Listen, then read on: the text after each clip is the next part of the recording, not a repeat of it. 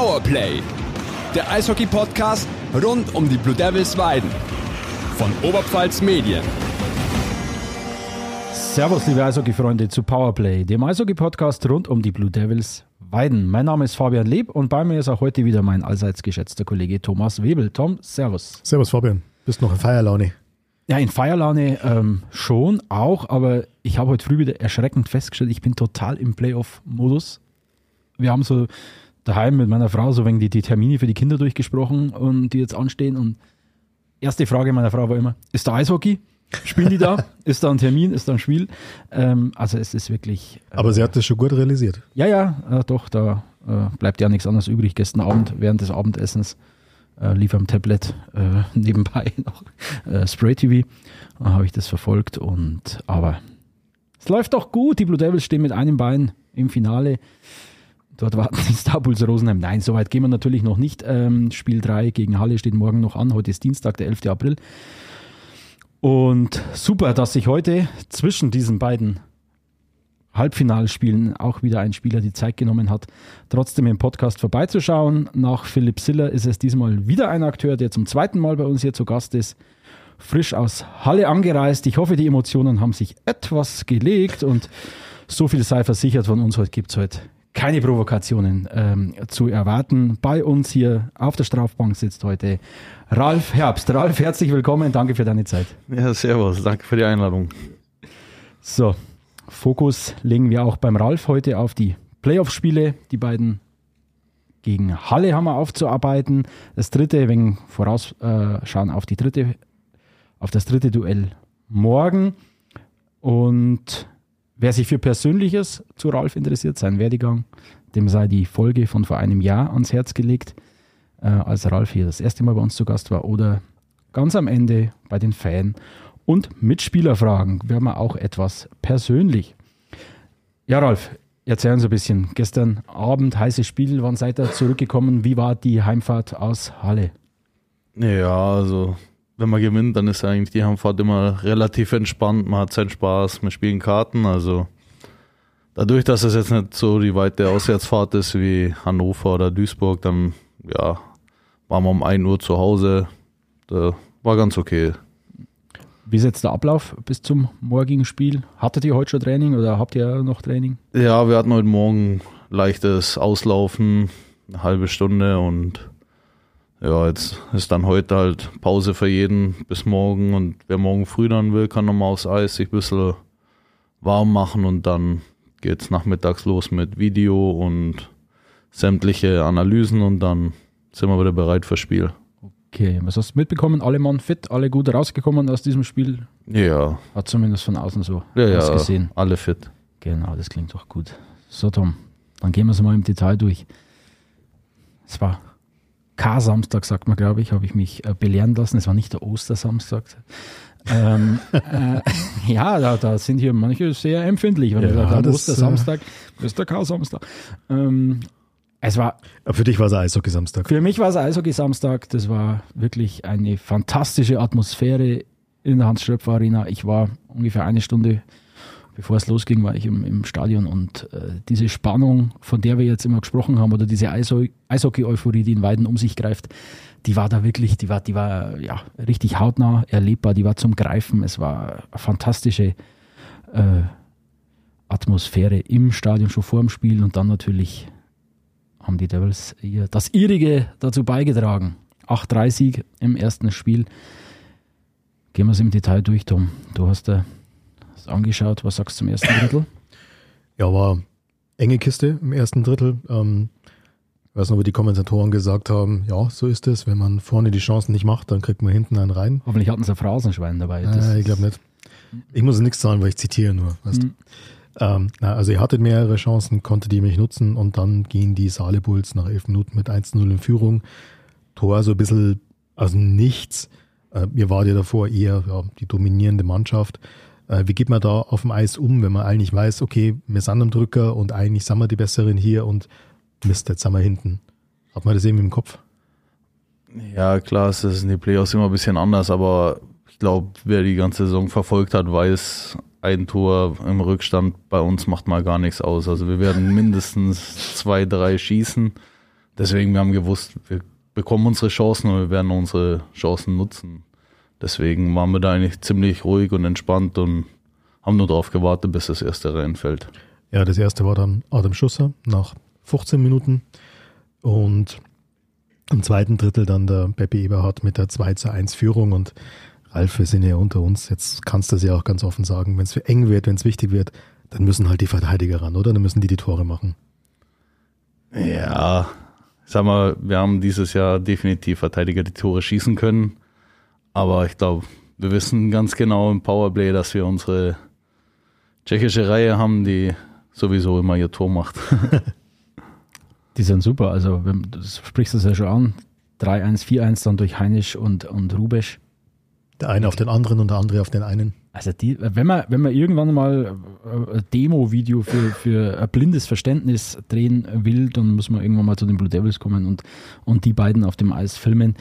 Ähm, die verstehen sich wirklich, keine Ahnung, die könnten sich nachts wecken und irgendwelche Spielzüge abrufen. Also das war dann 4-1 nach dem zweiten Drittel. Neben mir saßen ja, äh, Reporter oder, oder, Journalisten aus, aus Halle. Und ich weiß nicht, die haben echt scheinbar nicht gewusst, was auf sie zukommt. Die waren baff. Die waren nach dem zweiten Drittel da gesessen. Boah, was, was geht denn hier ab? Ähm, also entweder haben die noch nie was von den Blue Devils gehört oder sie haben kein Spiel gesehen oder wie auch immer. Also es war, man muss fairerweise sagen, es war ein atemberaubendes Spiel. Also im ersten zwei Drittel sowas in Weiden hat man nicht oft. Also das war Tempo von beiden Mannschaften, das war äh, allererste Sahne, es waren Kollegen aus Selb waren da, die haben gesagt, ui, also sowas haben wir, haben wir heuer äh, nicht oft gesehen in Selb in der DL2 und äh, die waren wirklich beeindruckt und das geht ja dann mit dem, mit dem 4-1 ins dritte Drittel, dann schnell das 5-1 durch, durch Luca Gläser. Und dann müssen wir mal schauen, was, was war dann los? Gefühl des sicheren Sieges, schalten wir ein, zwei Gänge zurück? Ja, Oder ist das zu einfach? Sagt man eigentlich immer so, ja, macht man nicht, aber mhm.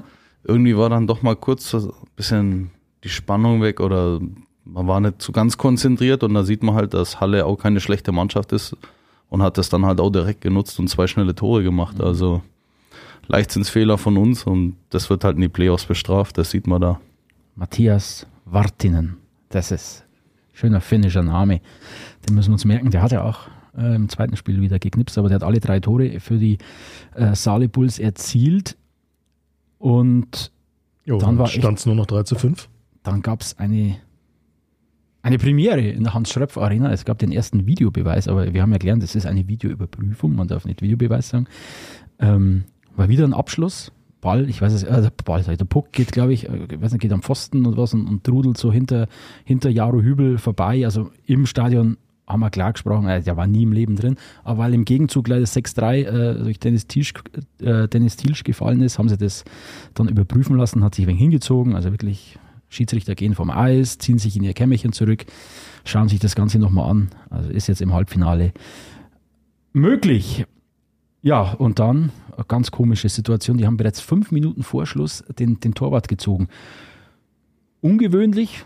Äh, wie habt ihr darauf reagiert? War das für euch überraschend, dass sie so früh den Torhüter ziehen? Na, das ist diese Saison, glaube ich, schon öfter passiert. Also auch in die höheren Ligen. Im Endeffekt, klar, es zwei Tore hinten oder drei. Man hat jetzt nicht mehr so viel zu verlieren. Man steht eigentlich im Rücken zur Wand. Probiert man direkt mit einem Mann mehr Kapital rauszuschlagen oder kassiert man dadurch dann halt vielleicht wirklich nochmal eins, aber ich denke mal, Halle hat alles richtig gemacht und dadurch probiert es zu, ja, hinbekommen irgendwie, aber wir hatten dann doch ein bisschen mehr Glück auf unserer Seite, auch wenn das ein bisschen öfter ja, am leeren Tor dann vorbeigegangen ist, aber zum Glück am Ende war es dann für uns glücklicher. Genau, gleich zwei Empty Net Goals durch Dennis Thielsch und Fabian Voigt. Nardo Nachtsam dann mit dem 8 zu 3. Nicht Empty Net? Nicht Empty Net, nee, da war er wieder drin. Aber die haben dann, da war das Ding dann, wie sagt man, der Kass bissen. Und Ob man das in Halle also sagt, weiß ich nicht. Na, doch, der Käse gebissen war da in, in Halle. nee. Und ja, damit war das äh, erste Spiel in trockenen Tüchern. Erzähl uns kurz vom Eis. Also ich habe ja gerade schon von meiner Warte erzählt, wie ich die Stimmung wahrgenommen habe. Am Samstag für mich war das was ganz Spezielles, wie man es in Weiden schon lange nicht mehr erlebt hat. Wie habt ihr das auf dem Eis wahrgenommen? Diese volle Hütte. Ja, für uns war es natürlich auch super. Die Fans waren von Anfang an da. Wir sind zum Warmmachen aufs Eis gegangen und da war schon eine super Stimmung. Also man muss schon sagen, die Fans dieses Jahr sind auf jeden Fall auch voll dabei, wo uns natürlich auch hilft, dann in enge Phasen dann uns nochmal nach vorne zu pushen. Das ist schon super. Also bin echt begeistert von unseren Fans dieses Jahr. Und du bist der erfahrener, abgezockter Spieler, bist in Weiden bekannt wie der berühmte bunte Hund. Ähm, nimmst du das in der Stadt auch wahr, dass jetzt eine besondere Eishockey-Euphorie um sich greift? Ich bin nicht so viel in der Stadt unterwegs, das ist vielleicht das Gute. Um oder in deinem Umfeld. Oder wirst du viel darauf angesprochen, jetzt mehr als sonst? Oder? Ja, doch, das auf jeden Fall. Also man merkt, die ganzen Leute ringsrum interessieren sich auf einmal mehr für Eishockey. Wo sie davor dann mal, ah ja, ihr habt mal gewonnen oder so, mhm. ist jetzt dann doch so, hey, in die Playoffs, das läuft ja richtig gut, ey, ihr könnt es ja schaffen und so. Also ist schon was anderes wie die Zeit davor immer. Und Tom, du hast ja die Pressekonferenz angehört sagt der Coach zur Stimmung? Ja, der war ähm, zur großen Überraschung auch sehr angetan von der Stimmung natürlich. Er hat nur gesagt, diesem Spiel würdig. Sehr staatsmännische Aussage dazu. Ähm, ja, aber er wäre, glaube ich, nicht der Sebastian Buchwese, der er ist, wenn er nicht sofort warnende Worte auch gefunden hätte, das Ganze nicht auf die zu leichte Schulter zu nehmen. Er hat gesagt, es sah lange so aus, als ob wir das Spiel leicht nach Hause fahren könnten. Ich denke, er hat halt auf die Zeit der 4-1, 5-1 Führung angespielt. Äh, und dann hat er gesagt, ja, aber ein paar Spieler bei Halle sind sehr torgefährlich, gefährlich. Das sollte uns jetzt Warnung genug sein. Und also, ich glaube, das ist, ja, zeichnet ihn ja aus und das ist auch typisch für ihn, dass er auch in dem Moment natürlich nicht irgendwie euphorisch ist, sondern sofort den Blick aufs nächste Spiel hat. Aber wie, wie ist es dann, äh, wenn, wenn er bei euch ist, wenn er in der Kabine ist, äh, Feiert er dann mal kurz mit euch oder ist, ist dann wirklich auch bei euch der Fokus sofort auf, ja, okay, das war jetzt ein Spiel, aber hey, übermorgen? Ja, in die Playoffs ist ja wirklich Spiel zu Spiel.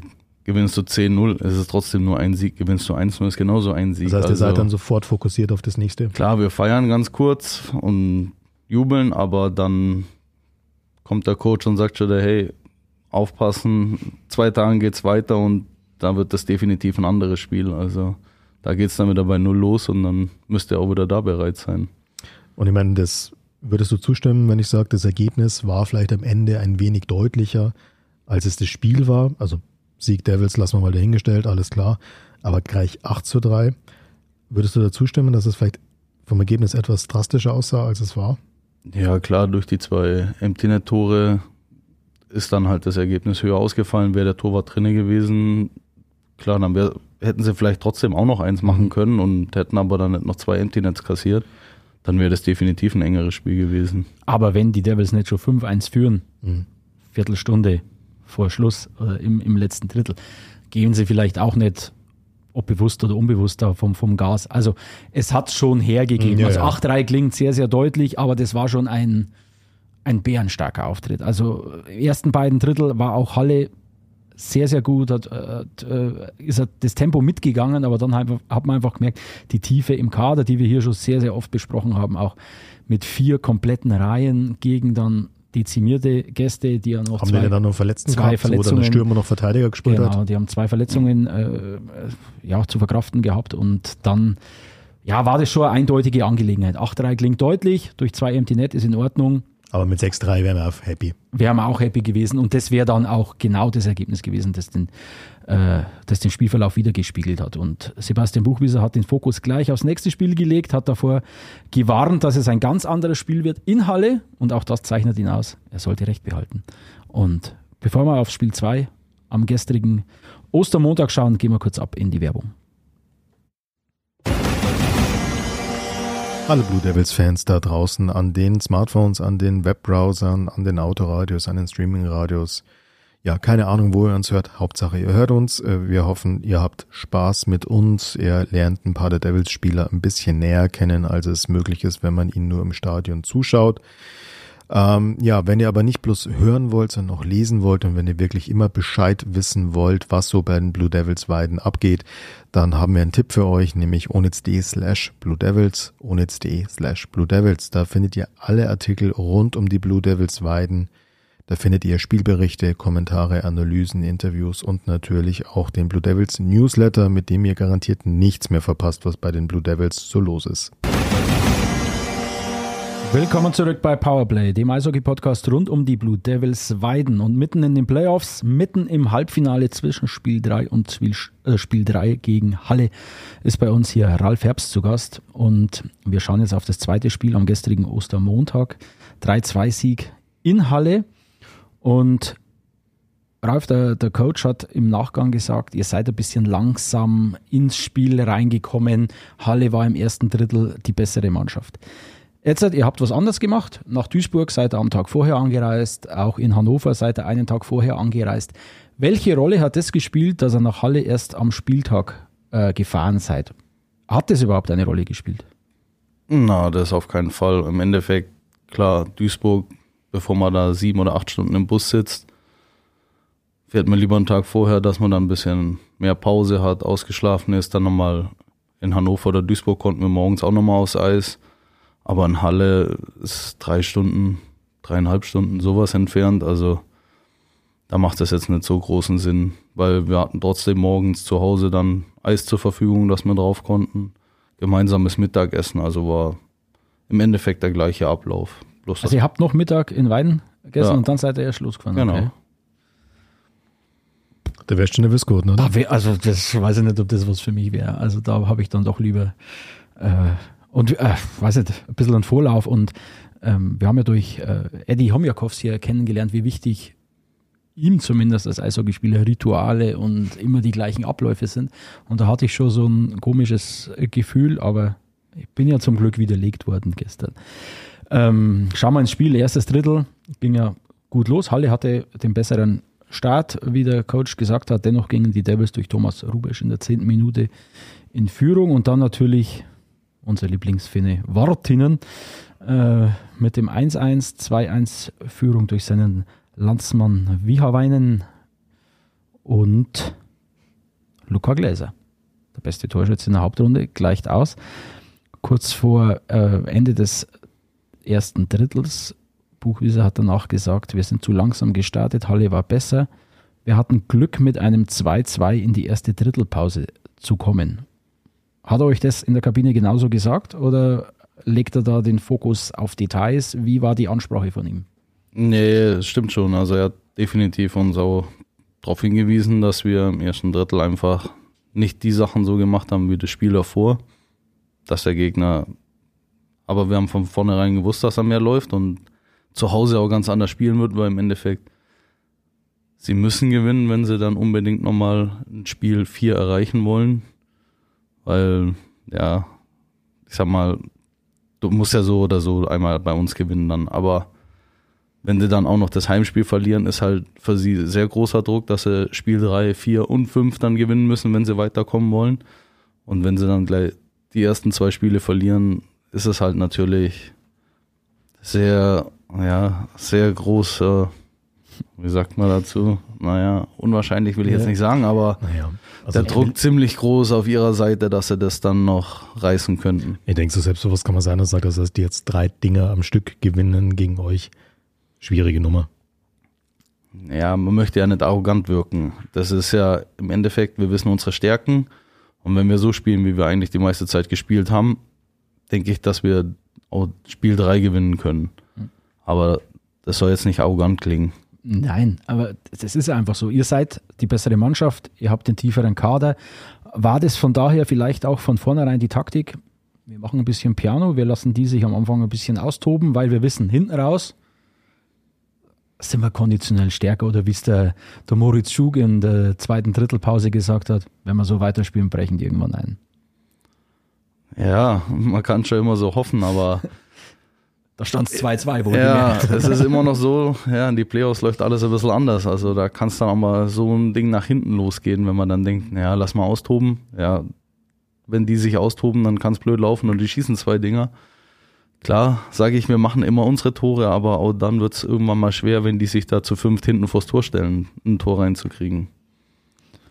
Und es ließ lange 2-2, auch das zweite Drittel komplett ohne Tor. Dafür wurde es am zweiten, im zweiten Drittel ein bisschen.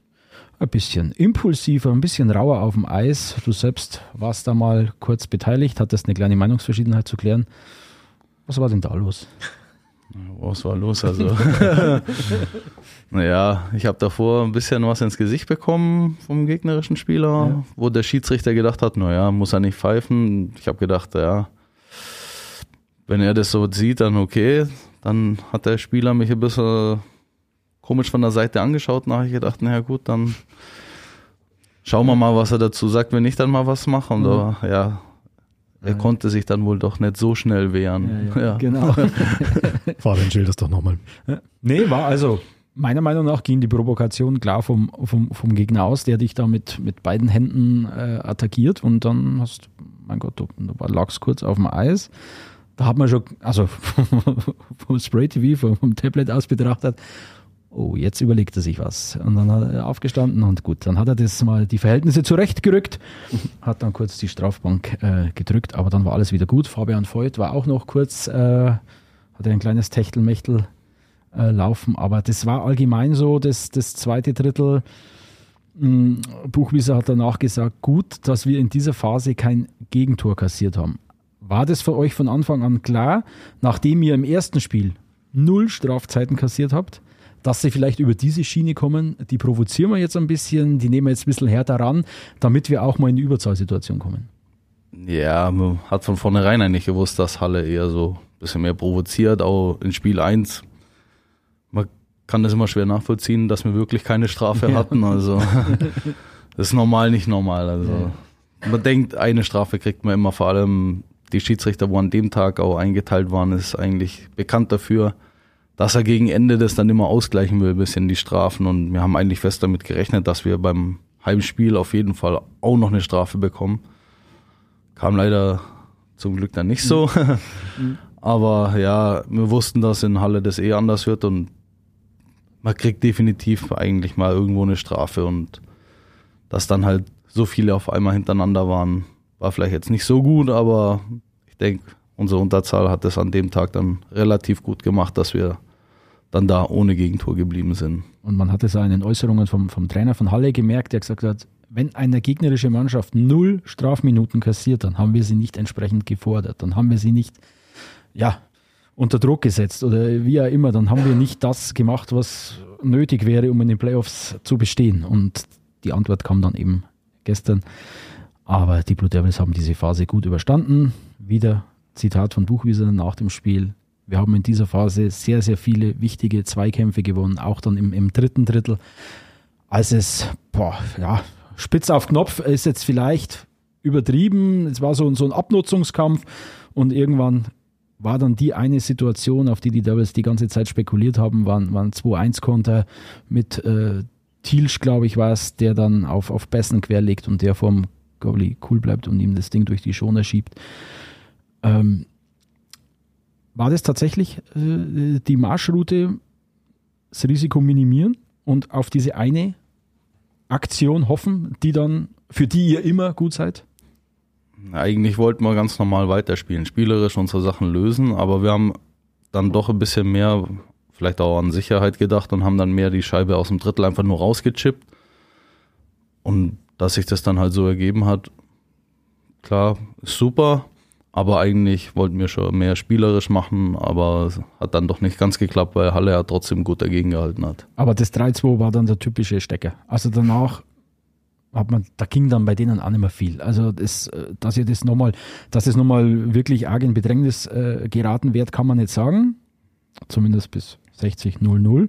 Bei 60 0-1 ähm, hätte es vielleicht anders ausgeschaut. Jetzt kannst du das er erklären. Wir haben gestern hier intern auch diskutiert, es war so, die, die Sirene ertönt, Spiel ist beendet, die Devils haben gewonnen und die, die Halle-Verantwortlichen haben noch die Stoppuhr rausgeholt, haben gesagt, das waren 0,8 Sekunden. Danach äh, feuert noch einmal äh, ein Halle-Spieler einen Schuss ab, der dann hinter Hübel einschlägt. Der Kollege hat, hat, gestern gemeint, der Hübel hat ja gar nicht mehr reagiert. Der hat ja schon gesagt, hey, das Ding ist erledigt. Wie habt ihr das am, am Eis oder, oder äh, direkt als Spieler äh, wahrgenommen mit Schlusssirene? Fällt da was ab? Also, oder, oder, war das wirklich so ein enges Höschen, wie es Halle dann gemacht hat? Es war definitiv eng, ja, aber also ähm, ich habe das so wahrgenommen, die Sirene ging, Der Schiedsrichter hat auch gepfiffen. Dann kam der Schuss. Klar, dass der Jaro dann wahrscheinlich erstmal oh, Genau. erleichtert genau. Ja. und dann nicht mehr so drauf reagiert. Weil ich denke mal, wenn da noch keine Sirene und kein Abpfiff, dann hätten sich wahrscheinlich auch noch mal irgendwo ein Spieler reingeschmissen und der Jaro wäre auch noch definitiv fokussierter gewesen. Ich denke, du, du sehnst dir diesen Schlusspfiff, diese Schlussszene, die sehnst dir herbei und wahrscheinlich bei der ersten Millisekunde dieses Tons fällt sie eigentlich von dir ab, oder? Ja, das stimmt schon. Da Also- ist dann erstmal leichte Erleichterung. Das, das war auch, also ich habe das schon so wahrgenommen, als wären auch schon die ersten Weidner Spieler auf dem Eis gewesen und Richtung Hübel gefahren ähm, zum, zum Gratulieren. Also und dann, ja, die, die Spieler haben auch weniger ein Heckmeck draus gemacht als die in der Nachberichterstattung dann aufs Parade, wo sie wirklich an 0,8 Sekunden und die haben gefehlt und da haben sie ein Buchwisser damit konfrontiert. Und ja, Mai, ähm, es sei ihnen äh, gegönnt, wenn sonst nichts äh, zu beanstanden gibt. Ähm, und das war dann ein kleines Techtelmechtel noch äh, bei der Pressekonferenz. Buchwieser sagt, naja, Mittwoch wollen wir jetzt alles dran setzen, dass wir nicht mehr hierher fahren müssen. Der Halle-Trainer Riedel kontert, naja, wir werden alles dafür tun, dass ihr nochmal herfahren müsstet, äh, müsst. Und hin und her war dann ein bisschen eine kleines, äh, kleine Spielerei. Aber wir werden es morgen Abend sehen. Was nehmt ihr aus diesen beiden Spielen jetzt mit? Jeder rechnet jetzt damit. Die Blue Devils machen das morgen klar. Seht ihr das ähnlich so? Wie bereitet ihr euch darauf vor und wie beugt ihr diesem Schlendrian vor, der vielleicht Einzug halten könnte? Mm, Ich denke, da ist der Trainer auf jeden Fall da, wo uns das äh, gleich mal wegnimmt. Also da wird von uns keiner da sitzen und sagen, naja, das ist morgen ein Selbstläufer. Das ist definitiv nicht, weil jeder hat gesehen, die zwei Spiele, dass Halle da definitiv mitspielen kann. Wir hoffen also, wir wissen ja, dass morgen auch wieder ausverkauft ist und unsere Fans werden uns schon nach vorne treiben, aber ich denke mal, das wird kein einfaches Spiel, das wird genauso wie in Halle ein hart umkämpftes Spiel werden. Und wir werden alles dafür tun, dass wir definitiv morgen den Schritt ins Finale machen werden. Gegen wen geht's dann? Nein, er will sich heute nicht machen lassen, das hat er vorher schon gesagt. Nee, deswegen mache ich das. Im anderen Halbfinale steht es auch 2 zu 0 und zwar für die Star Bulls Rosenheim gegen Hannover Scorpions. Die ähm, Star Bulls haben sowohl in Hannover das erste Spiel gewonnen, als auch gestern das Heimspiel vor fantastischer Kulisse, über 5000 Zuschauer. Also sollte es tatsächlich zum Südfinale kommen, Weiden gegen Rosenheim, hätte ja den Vorteil, das Heimrecht würde nach Weiden wandern. Wenn es gegen die Scorpions gehen würde, dann wäre das Heimrecht bei den Scorpions. So wäre es äh, bei Weiden, aber das wären sicherlich drei tolle Spiele. aber ich, ich darf das, ich darf das. Der Ralf braucht dazu nichts sagen, der darf dann morgen was dazu sagen, aber heute nicht. Jetzt, du bist ein Weidener Urgestein. Jetzt trotzdem mal, was ist es äh, diese Saison? Was, was löst die in dir aus? Ihr, ihr wart immer wegen so, ja, ich habe es letzte Mal gesagt, Playoffs, äh, realistischer Aufstieg in die DL2, das war Utopie. Jetzt, letztes Jahr schon Meister aus im Viertelfinale, jetzt ist wirklich zum Greifen nah. Was, was macht das mit dir? Ja, es ist auf jeden Fall nochmal oder ein sehr schönes Erlebnis, wenn man das schaffen könnte, nochmal in die DL2 aufzusteigen. Weil ich denke mal, von der Mannschaft her, was wir hier haben, ist eine super Mannschaft, wo das auch definitiv schaffen kann. Aber ja, im Finale oder im Halbfinale kann viel passieren. Also lehne ich mich mal jetzt nicht so weit aus dem Fenster, aber die Mannschaft hat definitiv das Potenzial dazu, auch den Aufstieg zu schaffen. Und das ist eine wunderbare Überleitung zu den Fragen, die uns äh, erreicht haben über Instagram. Und wir starten gleich mit deinem absoluten Lieblingsmitspieler Ossi Ostwald. Elia Ostwald hat hier eine Frage gestellt. Und zwar, lässt du dir, falls wir aufsteigen, ein Arschgeweih tätowieren? Nein, Wie kommt er drauf? Ist das ein Running Gag bei euch oder was? Oder ist noch ein Platz Na, ich habe ziemlich viele Tätowierungen und äh, auf dem Rücken ist nur eins. Darauf wollte er wahrscheinlich anspielen. Nee, das ist, dann, das ist die nächste Frage. Da kommt nichts dazu eigentlich jetzt erstmal auf dem Rücken. Okay, die nächste Frage kommt nämlich von Thomas Rubesch. was bedeutet denn dein Rückentattoo? Also musst du uns erstmal aufklären, was hast du für ein Rückentattoo? Was bedeutet das? Da steht mein Nachname richtig groß, wie auf dem Trikot. So steht er bei mir auf dem Rücken tätowiert. Okay. Also, was, was das dann bedeutet, brauchen wir, glaube ich, äh, nicht näher äh, drauf eingehen. So. Naja, doch, lass, lass ihn noch mal okay, erzählen. dann, dann du, komm. Wie kommt man drauf, sich riesengroß den Nachnamen tätowieren zu lassen? Also ist das so Trikotschrift wirklich? Das ist in Altenglisch, Altdeutsch so geschrieben, aber ja. Ich habe damals überlegt, na gedacht, boah, wäre eigentlich mal ganz cool sowas, aber jetzt sage ich immer so im Spaß, ja, wenn ich dann irgendwann einmal irgendwo besoffen im Graben liege, dann weiß die Polizei wenigstens, wer da liegt und kann mich dann liegen lassen, das passt dann schon. So, dann plädiere ich dafür, die Rückennummer noch drunter zu machen. Sehr gut.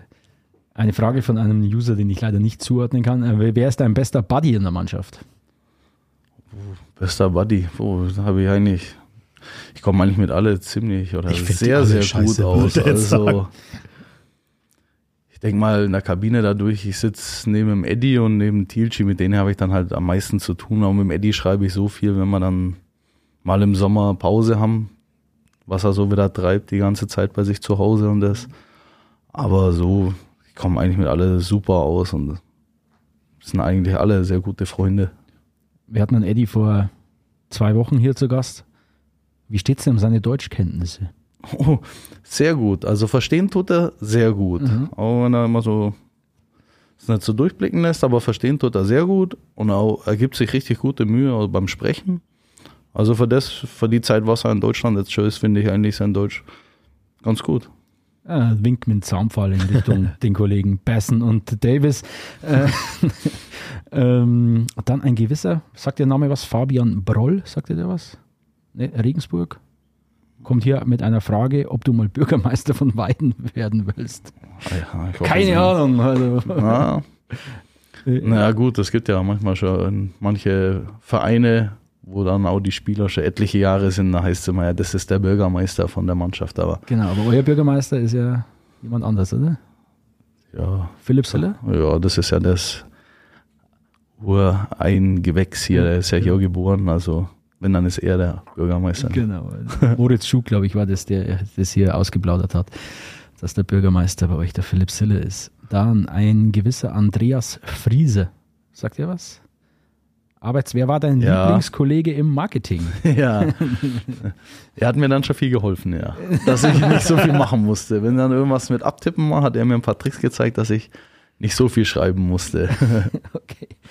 Ähm, jetzt äh, gehen wir ein bisschen ins Persönliche. Wie lange hast du denn noch vor zu spielen? Puh. Nicht mehr allzu lange, definitiv. Und dann komme ich natürlich jetzt hinterher.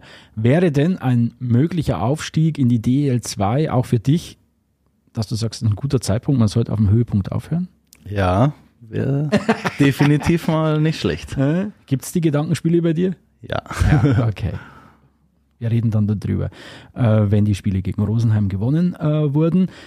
Ähm, Du bist echt sehr optimistisch. bin ich auch, also absolut. Nein, ich fieber auf die, ich will dieses Ja. Spiel sehen, ich will dieses Finale sehen, Weiden gegen Rosenheim. Erstens hier zweimal ausverkauft und einmal ausverkauft in, in Rosenheim. Äh, da, da bin ich da dabei und das, das will ich unbedingt erleben. Dann haben wir eine Frage, die muss ich umformulieren. Erstens heißt die Frage, welche Ziele hast du noch als Mensch? Also nicht, dass du als Eishockeyspieler kein Mensch wärst, aber ich glaube, die meinen im, im privaten Umfeld, denke ich mal. Was, was hast du, welche Ziele verfolgst du noch vielleicht nach der Karriere? Ja, ich mache ja gerade nebenbei noch meine Umschulung, was jetzt natürlich zum Vorteil wäre, wenn wir auf Rosenheim treffen sollten, da ich am 25. und 26. April Prüfung habe. Das wäre nämlich genau Spiel 3. Alter, Wäre das nicht krass. schlecht, wenn das äh, ein Heimspiel wäre. Ach du Scheiße. Okay, dann alles reinhauen. ja. Nee, es wäre ja ein Heimspiel, oder? Spiel 3 wäre ja auf jeden Fall gegen Rosenheim ein Heimspiel. Genau, das wäre dann ein Heimspiel. Da wird es dann Vormittag äh, Prüfung machen und Abend. Genau. Eieiei. Das gefällt mir schon Das heißt, wenn, wenn die Serie morgen erledigt ist, dann hat er mehr Zeit zum Lernen. Ja, das ist, das, ist eine, das ist immer eine Frage, die kommt nämlich von mir noch. Ähm, aber ja, der will sie ja wieder nicht beantworten, weil das ist ja schon wieder Vorgriff aufs Finale. weil wenn, wenn sie morgen gewinnen, dann sind neun Tage Pause. Also bis zum ersten Finale, das dann erst am Freitag in einer Woche stattfinden würde. Weiß ich nicht, ob das jetzt so gut ist. Andererseits, wenn Rosenheim morgen auch das klar macht, haben sie die gleiche Pause. Ähm, dann gleicht sich das wieder aus, weil bisher war es so, ähm, sowohl die Füchse Duisburg, die kamen direkt aus den Pre-Playoffs, die Devils hatten Pause. Indians kamen aus einer langen Serie, Devils hatten Pause. Jetzt Halle, ähm, Halle hatte auch äh, im Viertelfinale fünf Spiele.